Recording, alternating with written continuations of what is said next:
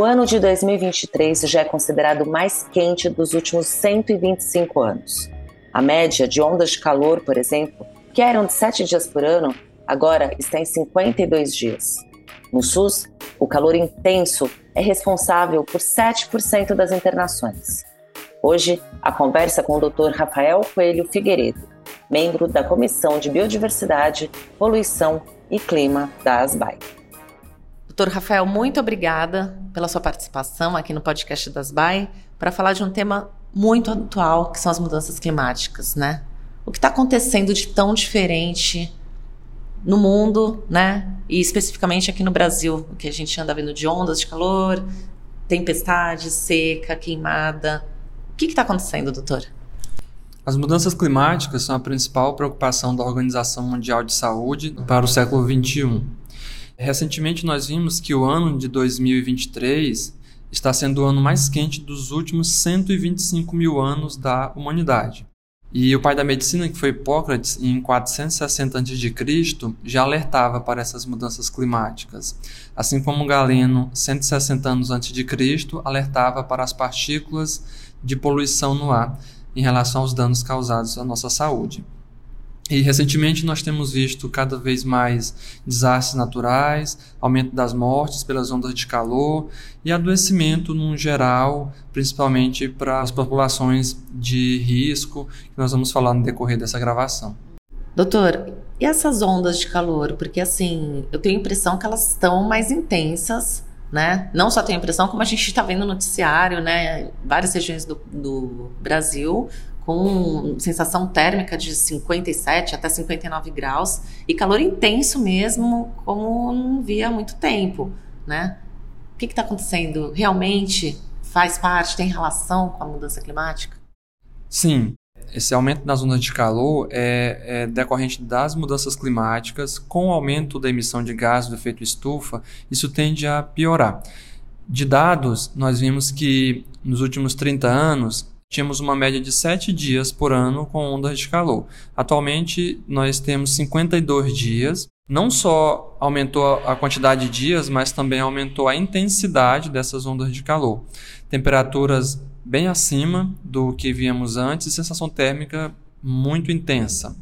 O nosso corpo ele acaba sofrendo mais ainda, principalmente órgãos importantes como o cérebro, o coração, os rins, o fígado, o pulmão, o pâncreas. Esses órgãos sofrem bastante com a questão das ondas de calor, porque quando o nosso corpo precisa diminuir esse calor, ele precisa eliminar de dentro do corpo através de aumentar o fluxo sanguíneo para a pele, para levar é, a, a uma maior transpiração para eliminar esse calor interno para que o corpo consiga se adaptar. Isso diminui o fluxo sanguíneo nos outros órgãos, gerando um estado de isquemia, de desidratação e liberando mediadores inflamatórios. Então essas ondas de calor, elas são responsáveis atualmente por 7% das internações no SUS Segundo a ONU, o planeta tende a aumentar em 3 a 4 graus até 2050. Se isso acontecer, as mortes por ondas de calor irão aumentar em 5 vezes mais até 2050. É comprovado que as mortes ocorrem muito mais nos período, no período das ondas de calor do que no período que não tem ondas de calor. Principalmente mortes por doenças cardiovasculares e também por doenças respiratórias. Doutor, e quem sofre mais com essas mudanças climáticas?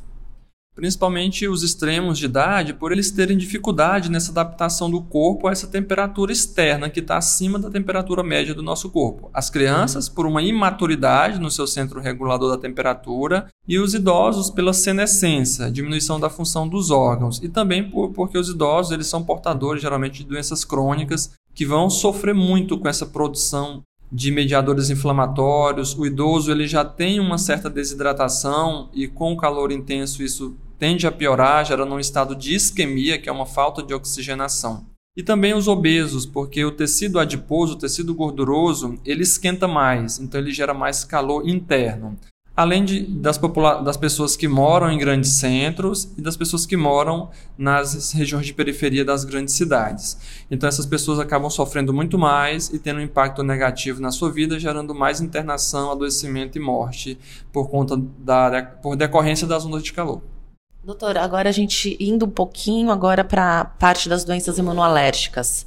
Como as mudanças climáticas impactam as pessoas que têm alergias? Asma, rinite, dermatite atópica, urticária. Existe um impacto direto nesses, nessas pessoas? Sim, é, esses pacientes com doenças crônicas, eles têm um estado inflamatório, muitas vezes em atividade, e essas ondas de calor, por gerar essa, essa necessidade do corpo de se adaptar, gerar esses, esses radicais livres, esses mediadores inflamatórios, eles vão agravar essas doenças crônicas. Então, o paciente que tem rinite, que tem asma, eles vão sofrer com o tempo seco, com essa onda de calor, porque o pulmão e o nariz ele precisa aquecer, filtrar, ou seja, fazer com que o ar fique puro para o organismo, fazer com que o ar chegue numa temperatura equivalente à do organismo. Então, se ela está acima ou abaixo, eles vão trabalhar, isso vai gerar um quadro inflamatório. E a pele muito mais, porque se o paciente tem uma pele inflamada, o corpo ele desloca, ele aumenta o fluxo de sangue para a pele na tentativa de eliminar esse calor, liberando também mais suor e esse aumento de fluxo sanguíneo vai levar mais mediadores inflamatórios para a pele e o suor ele acaba sendo um irritante para quem tem lesão de pele. Além de que o calor e o tempo seco, eles aumentam a xerose, ou seja, o ressecamento da pele, aumentando a coceira naqueles pacientes com dermatite atópica, dermatite contato e também com urticária.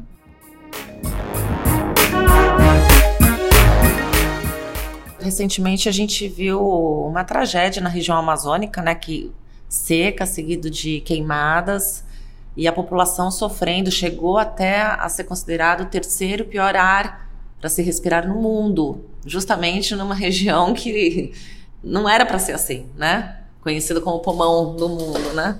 Qual é a dica que o senhor pode passar, a orientação que o senhor pode passar para as pessoas que vivem nessa região? Em outras, né, que de repente também pode acontecer em outras regiões secas e queimadas, ou seja, uma orientação geral. Perfeito. A Amazônia ela vive um problema socioambiental, sanitário e, e climático. É uma região que nós deveríamos zelar mais por ela, porque tem essa função de ser o pulmão do mundo. É uma preocupação global com, com a, a floresta amazônia. Porém, é, há um, uma atividade extrativista ilegal, que são os garimpos, também muitas queimadas para produção de grãos, criação de animais. Isso avançou de uma forma desenfreada, sem nenhuma regulamentação. E também Manaus é uma cidade que cresceu muito rápido, muito populosa e com uma área de periferia muito grande. E com o aumento das ondas de calor, que inclusive esse ano eles atribuem ao El Ninho, porém o ano que vem não tem El Ninho e a previsão é que seja mais quente ainda, por culpa do aquecimento global, da emissão de gases do efeito estufa. Então, é, nessa região amazônica, a região que já está mais próxima da linha do Equador, as ondas de calor e o tempo seco aumentaram a, as queimadas. E quando o tempo está seco, a, que, as queimadas elas acabam ficando mais intensas naquele local e a fumaça fica mais tempo em suspensão no ar. Portanto, isso aconteceu em outras áreas do Brasil, também na região do Cerrado, na região da Caatinga, mais queimadas por conta desse clima. Então, esse, esse, aquecimento global, essas ondas de calor, estão sendo responsáveis por todos esses danos, claro que com um dedinho das atividades humanas. Infelizmente, muitas, algumas acidentais, mas outras provocadas por atividades ilegais. Ou seja, o El Ninho não é o vilão da história, né, doutor? Ele pode ajudar, pode dar uma forcinha, mas na verdade ele não é o grande vilão. É interessante que o El Niño ele é consequência do aquecimento dos oceanos. Então, nada mais é do que um efeito dominó ou uma bola de neve. Acho que a gente pode classificar dessa forma. Ele é vítima e vilão ao mesmo tempo. Doutor, o que fazer para minimizar os impactos das mudanças climáticas? A nível, a gente tem que ter um, um pensamento global e um agir local. Nós, como indivíduos em nossas residências, como parte da sociedade no nosso trabalho, nós devemos cobrar da, das empresas, dos nossos familiares e dos agentes políticos e governamentais medidas, né? medidas que venham reduzir esse impacto ambiental, soluções verdes e sustentáveis em todos os locais, nas cidades, nas cadeias de produção, porque se não tivermos medidas ambiciosas de tentar diminuir esse impacto, nós não vamos conseguir frear essas mudanças climáticas que estão cada vez mais drásticas para a nossa saúde.